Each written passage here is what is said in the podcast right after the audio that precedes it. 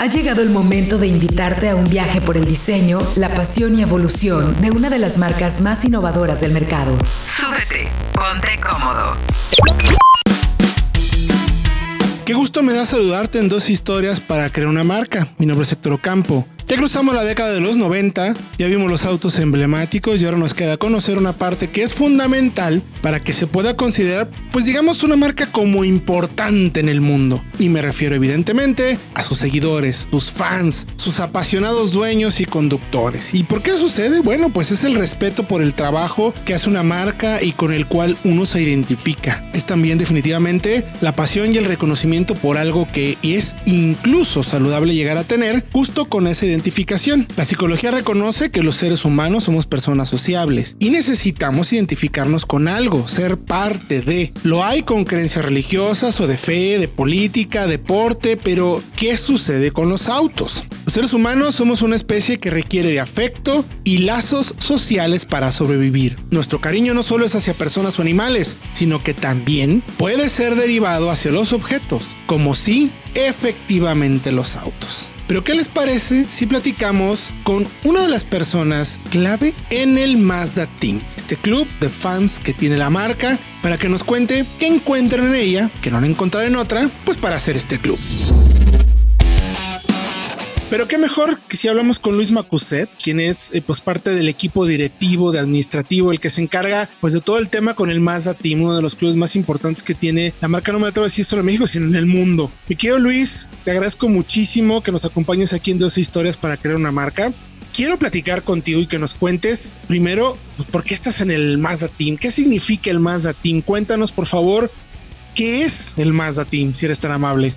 Eh, lo podremos definir como un grupo de seguidores que le tenemos amor a la marca y que tenemos muchas cosas en común. Esto ha sido una experiencia ya de 12 años que, estoy en el, en el, mismo club, eh, que se formó con unos amigos y ha llegado a tal este grupo de ideas en, en conjunto que nos hizo formar un club, nos ha hecho formar eh, reuniones, hemos generado amistades y hemos trascendido inclusive más allá de, de todo ello, ¿no? Y todo empezó con el amor a la marca. Dándote un poquito de historia, hace 12 años, en el 2008, no, no conocía la marca, era una marca nueva, era muy joven en el mercado. Sí, claro. Yo tenía otros automóviles, siempre me ha gustado modificar los coches, digo, a, costa de la garantía, ya sé que eso se va cuando empieces a modificar, pero bueno, era parte de mi riesgo, ¿no? Y yo por ahí escuché el nombre de Mazda Speed, digo, se veía muy bonito, ¿no? El nombre. Y conocí a un amigo justamente en un club donde estuve anteriormente, que era un club de backs, que se cambió y compró el primer Mazda 3 de, la primera generación. Yo cuando me subí al coche me gustó muchísimo. ¿Por qué? Porque cambiaba lo que ofrecía el mercado, ¿no? Yo tenía un Jetta Turbo, se veía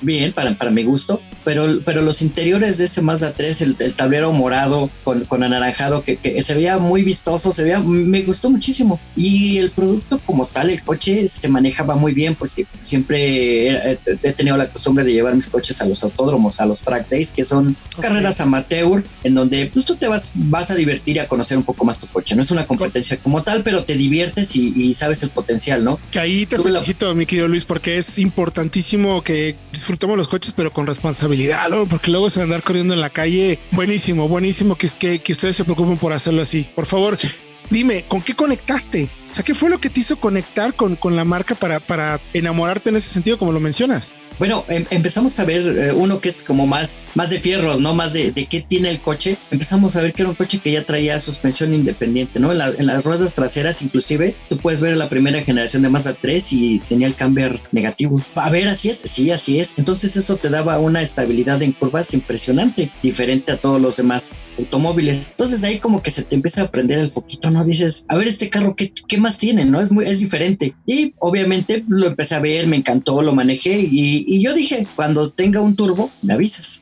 Y sí. ¿Y qué crees?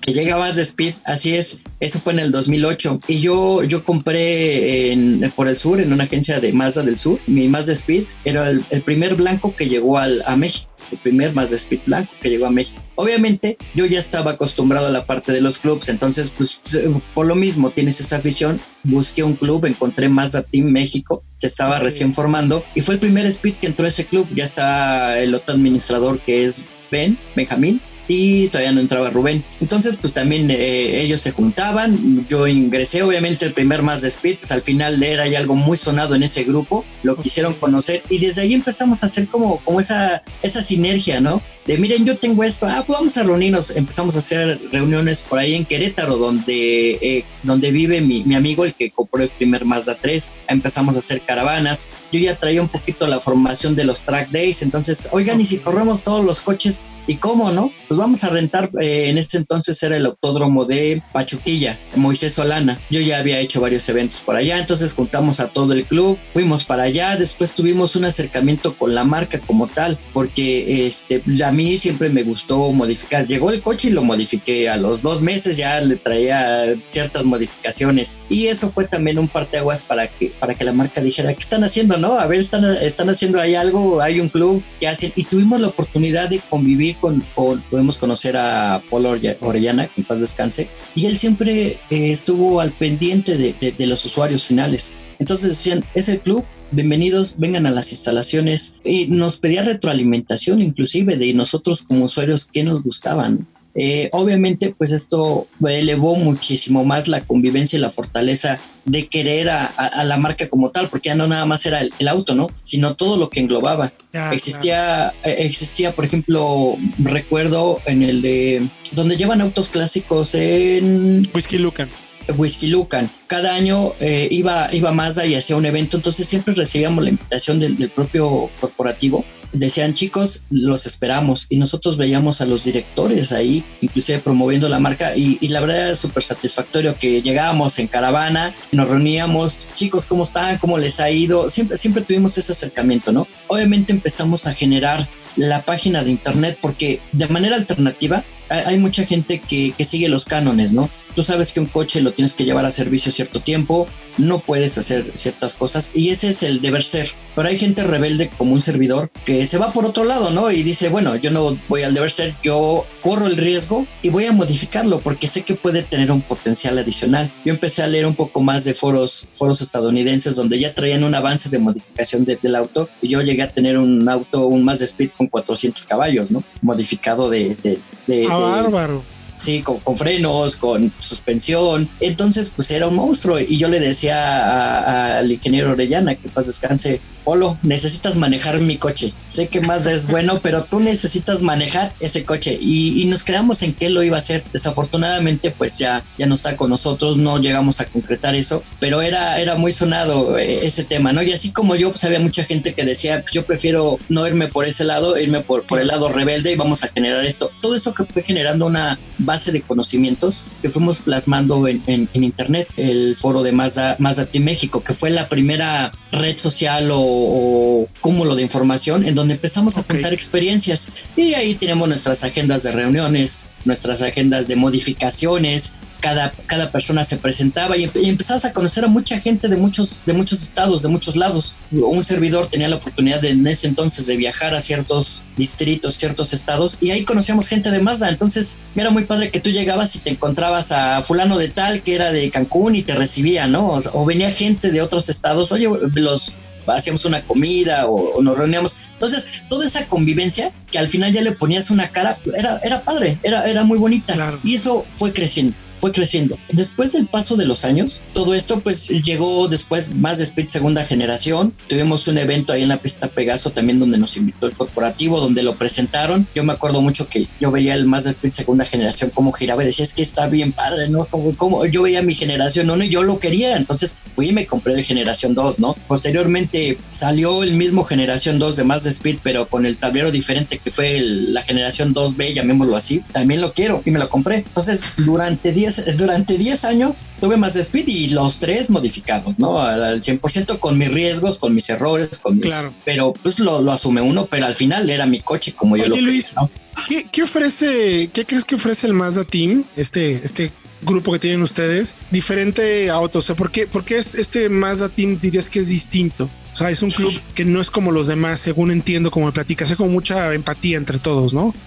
Eh, yo creo que lo que nos ayudó mucho, que empezamos hace 12 años, como les comento, éramos más jóvenes y al final empezamos a hacer las cosas bien. Tú mismo lo comentabas al inicio de la plática, ¿no? Comentábamos no correr en las calles, vámonos todos a una reunión en, un autódromo, pero ¿sabes qué? Te, acabas de casar, trae a tus niños, este es un ambiente familiar, vamos a convivir, vamos a hacer reglas y eso nos fue madurando como grupo de tal manera que, que al día de hoy, bueno, nos tratamos con respeto, tratamos de tener buenos valores y eso también es muy bien visto por la gente. Al final tú vas a un lugar en donde entres a una casa que te sientas cómodo, que te sientas contento, no alguien que te esté diciendo de cosas o, que finalmente no tengan una buena formación o una buena directriz. Es algo que pues, al paso de los años y con el amor a esa marca, pues tratas de, de, implementarlo, ¿no? Como siempre, no falta el que, el que se revela, pero de manera general ha sido un muy buen grupo, ¿no? Ahora, al día de hoy, las redes sociales pues han movido esa parte de, de información como lo generamos como tal, como foros, pero al final sigue existiendo esa, esa convivencia o esa relación, ¿no? Con, la mayoría de los, de los involucrados. ¿Cuántos forman parte ahora del club, mi querido Luis? Pues mira, en, en números yo creo que podría decir que el grupo tiene 185 mil seguidores. 185 mil seguidores. Obviamente, no todos son eh, usuarios activos, ¿no? Así es. Van a todos los eventos y todo, pero un evento, ¿cuánta gente podría reunir? ¿Y qué hacen en un evento además de un track day? Yo creo que hemos organizado inclusive 100 personas, 100 automóviles más al mismo tiempo. Alguna vez hicimos una cena casual en, voy a decir, ¿en dónde? En Pabellón Polanco. La parte de hasta arriba tiene un estacionamiento, lo llenamos de automóviles Mazda. Nos querían correr, pero no estamos quemando llantas, venimos con la familia, traemos hijos eh, venimos a cenar aquí abajo, porque eran demasiados autos, ¿no? Claro. no nada más hemos hecho el tema de, de, track day, no hacemos ese tipo de convivencias, de repente nos, nos reunimos en alguna plaza comercial para, para cenar todos, para platicar o, rodadas. hemos ido a, la Jusco en donde pues, vamos todos, llegamos, convivimos un rato, platicamos. Son rutinas diferentes, ¿no? No tanto estar corriendo los autos, no a todo mundo les gusta, pero aún así tratamos de, de hacer ciertas cosas para cierto gusto de cada parte del grupo. Si alguien que no conoce la marca y quisiera entrar al club, o más bien quiere conocer más la marca, ¿qué le dirías que tiene en particular Mazda que no hayas visto en otras marcas como para decidir ser parte de o formar este club y no lo hiciste de otra marca? Mira, yo creo que la marca también ha ido madurando. Vamos a ponerle ese nombre de cuando empezamos ahorita, ¿no? En ese momento era el Zoom Zoom, era la sensación de manejo y ahora ya se ha transformado en una parte, llamémoslo así, más, eh, más bonita estéticamente, más, más padre a la vista. Tú, tú ves ahora el Mazda 3 nuevo y te dan ganas de subirte y manejarlo y ya que estás allá adentro no te dan ganas de bajarte, ¿no? Es, e, eso que trae ese producto, esa sensación, no la encuentras en cualquier auto y, por lo menos en los de su segmento no los encuentras. La verdad, ahora que tuve la oportunidad de conocer en, Los Ángeles al Mazda 3 en la presentación, eh, estaba hermoso. Yo dije, es que yo lo quiero, ¿no? Es, esa sensación que te da el coche te enamora y te llama la atención. Y si esto lo complementas con un grupo de entusiastas que les encanta el auto y puedes platicar de eso mismo y le sumas a la ecuación un ambiente agradable, pues yo creo que tienes este, un resultado perfecto, ¿no? Como para integrarte por ese lado. Muy bien, Luis Macuset, muchísimas gracias. Eres parte de la clave de los administradores de este de Mazda Team, que la verdad reconocemos que es uno de los clubes mejor organizados también, más respetuosos, como bien dices, que es apoyado mucho también por la marca y creo que eso también es súper importante, mi querido Luis. Son de esos, de esos trabajos que no te pagan, pero que tú los disfrutas, ¿no? Yo creo que eh, eh, sí, al igual que los otros dos administradores, son satisfacciones que, te quedas tú, que tuviste el orgullo, el agrado, la oportunidad de conocer inclusive a la, cara de la marca, ¿no? A, los directores, a sus instalaciones, que te han compartido información bien, a lo mejor básica, si tú lo quieres ver así, pues dices, yo la tengo y se la comparto a toda la gente, ¿no? Esa clase de satisfacción que dicen, nosotros pertenecemos a Mazda desde el club, desde, desde sus raíces, desde quién lo hace, de dónde viene, todo eso es como que el pago que tenemos, ¿no? Al final, realmente esto es un hobby, mero gusto, nos encanta y yo creo que ese es uno de los, de los mejores pagos, ¿no? Ver a los, a los 100 chavos reunidos, a la gente ahí en conjunto, pues todo eso hace que se generen todavía más clubs y más grupos, ¿no? Pero al final tú fuiste la semillita o el parteaguas en eso y dices, ya crecieron, ¿no? Y es, y es bien válido. Emotivas palabras de Luis Macuset, quien forma parte del Mazda Team, uno de los clubes mejor organizados que tiene Mazda, no solo en México, sino en el mundo. Pero sin lugar a dudas, cuando hablamos de una relación de amor, de cariño por las cosas, es importante entender desde el punto de vista psicológico qué pasa en nuestra mente para conectar con, pues tal cual, objetos, ¿no? Cuando los seres humanos regularmente buscamos afecto con personas, ¿qué pasa por nuestra cabeza cuando conectamos con cosas inanimadas? Y para eso hemos pedido la ayuda de Montserrat Esteves González, quien tiene una maestría en psicoterapia psicoanalítica y lleva ya más de 10 años dando consultas y análisis sobre este tema. Mi querida Monse, de verdad agradezco muchísimo tu tiempo y sobre todo valoramos tu punto de vista para que nos ayudes a entender qué pasa por nuestra cabeza, nuestra mente, nuestras emociones desde el punto de vista psicológico, el por qué conectamos con las cosas. Cuando ponemos características humanas en ciertos objetos, tiene mucho que ver con nuestro inconsciente, ¿no? Y está relacionado con lo que nosotros proyectamos de nosotros mismos en ese objeto en particular y sin darnos cuenta.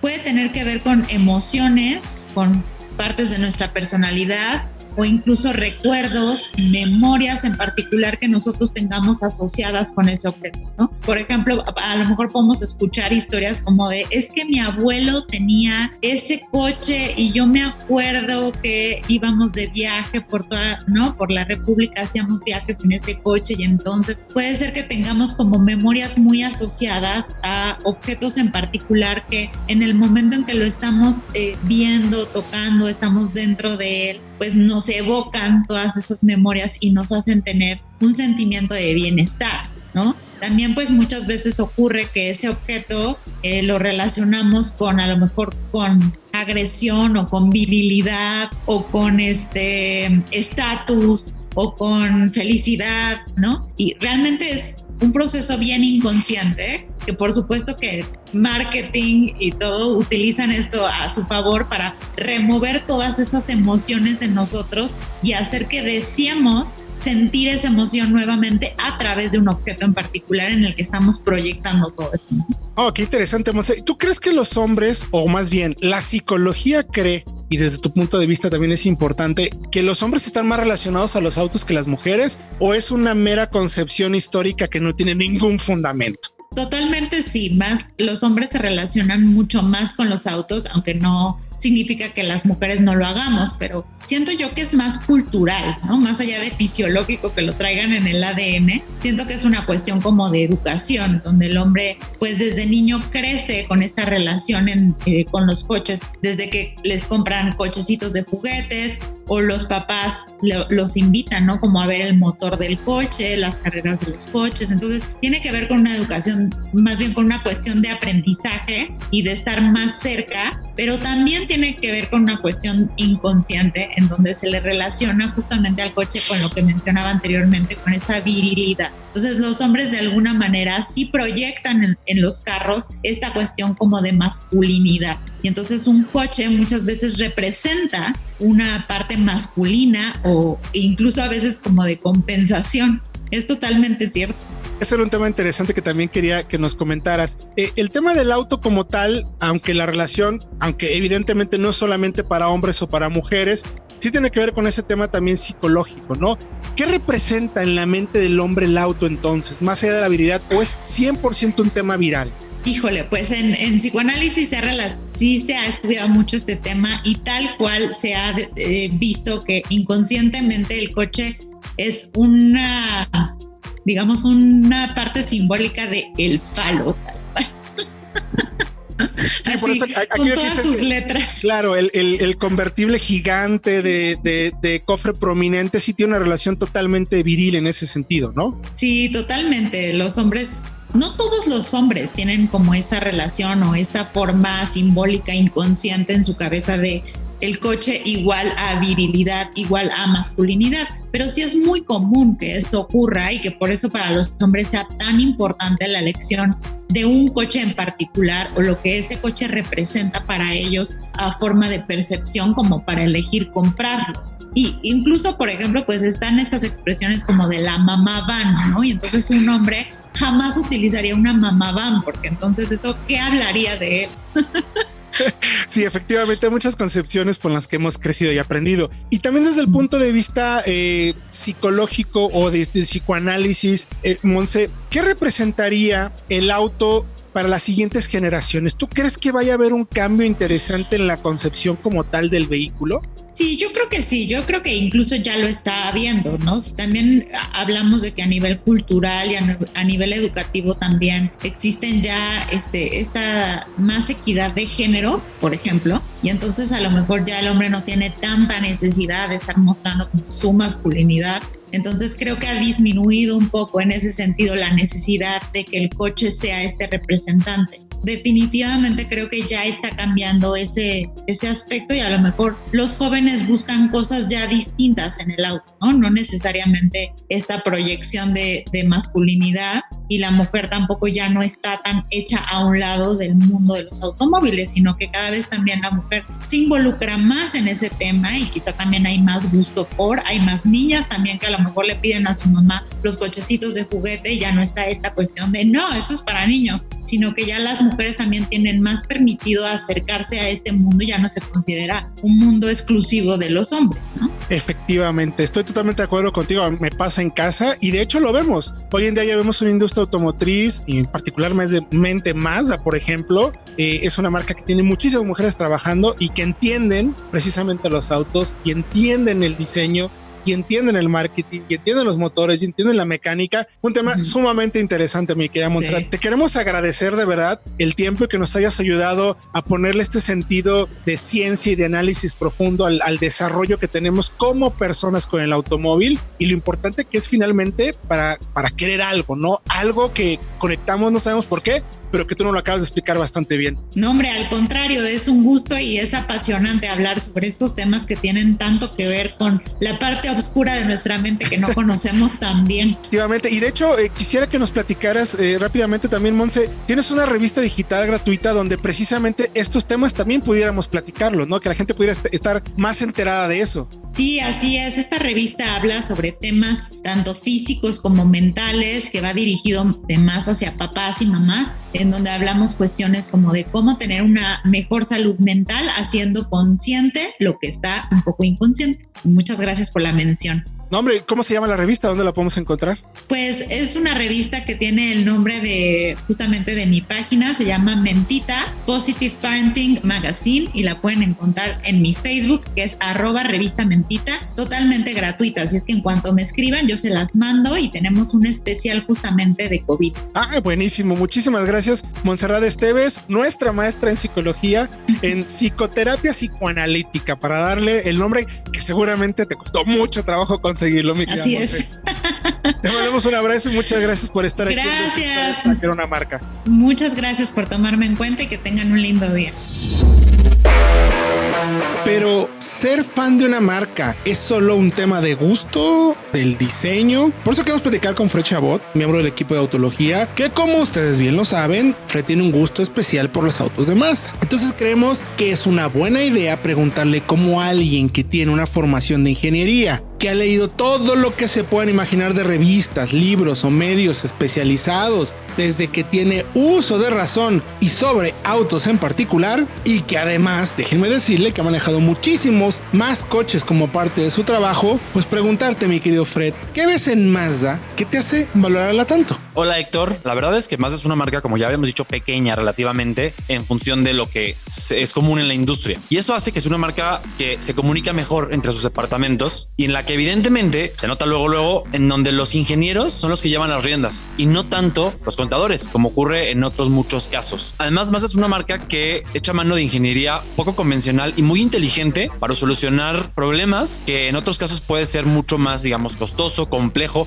por ejemplo, todo el mundo dijo vamos a hacer motores turbo pequeños y Mazda dijo a ver, a ver, a ver, vamos a analizarlo primero. No, no, no hay que correr todos como borregos tras de la misma idea. ¿Es necesario? Entonces entendieron que no. Ellos querían tener una respuesta lineal, querían darle al conductor esa sensación de intuitividad, ese Jim by del que tanto hablamos, de que sabes que, qué va a hacer el coche cuando aceleras. E, entendieron que no era necesario, que podían tener motores de desplazamiento un poco mayor, sin turbo cargador para no tener ese retraso al acelerar y con una relación de compresión, por ejemplo, mucho más alta, de hasta 13 o 14 a 1, los Kayak Active G que tenemos actualmente. Y así consiguen tener consumos pues muy similares a los de un motor turbo, incluso mejores en condiciones más generales, no solamente en un rango muy eh, estrecho de funcionamiento y no pierden esa linealidad que tanto buscan. Ese es solamente un ejemplo, porque si nos damos a los eléctricos de nuevo, todo el mundo dijo vamos a ser eléctricos con baterías de 90 y 100 kilowatts hora que pesan muchos cientos de kilos. Mazda dijo, a ver, sí, eléctricos, los necesitamos, pero necesitamos una batería tan grande, tan pesada que comprometa tanto la dinámica del auto. Y así entendieron, pues evidentemente que no, podían tener una batería más pequeña que les diera el rango justo para lo que un conductor usa en entornos urbanos y así no eh, comprometer la dinámica, que es lo que ellos buscan desde siempre. Digamos, mi querido Fred, que todo lo que te gusta es que es una marca más como de ingenieros, por así decirlo, que mercadólogos, si lo podemos poner de esa manera. Correcto, sí, eh, estoy de acuerdo. De nuevo,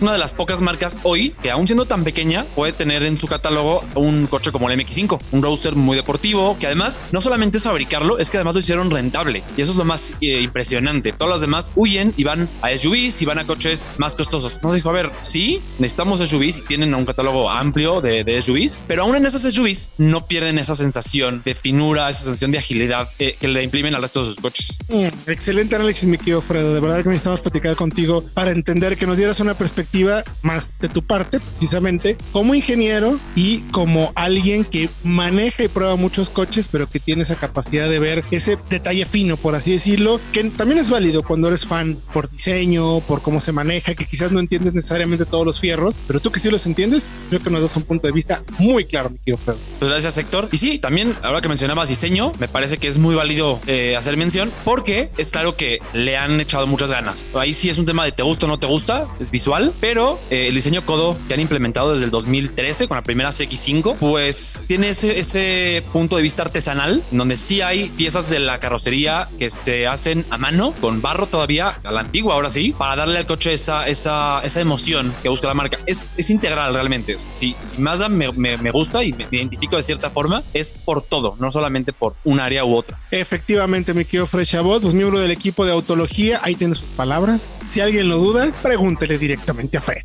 De verdad que si alguien sabe de coches y de Mazda, es mi querido Fred Chabot. Muchas gracias, mi querido Fredo, por participar aquí en dos historias para crear una marca. Gracias a ti, Héctor. Saludos a toda la audiencia y nos vemos en el siguiente capítulo. Auto puede significar muchas cosas para el ser humano. Ha sido para muchas generaciones un símbolo de éxito cuando finalmente te compras ese coche que tanto soñaste o de libertad cuando recuerda cuando empezaste a conducir y el límite para viajar era pues realmente solo tu imaginación, bolsillo o tanque de gasolina, pero tenías el mundo a tus pies. Es también quizás para muchos eh, pues que llegaron en auto a su boda o salieron del hospital hacia su casa con su primer hijo, evidentemente en un coche. Incluso se dice por ahí que el 53% de los hombres tenemos una foto de nuestro auto en el teléfono, computadora o lugar de trabajo para presumir. ¿Ustedes lo hacen así también? Ha sido un gusto platicar con todos ustedes. Mi nombre es Héctor Ocampo. Nos escuchamos la próxima semana porque vamos a hablar de algo también muy interesante en esta nueva etapa de Mazda. El foco premium del que tanto se habla. ¿A qué se refiere? Lo vamos a conocer a fondo aquí en 12 historias para crear una marca. Hasta la próxima semana. Esperamos que hayas disfrutado tanto este viaje como nosotros. Te esperamos la próxima semana para llevarte a recorrer nuevos caminos.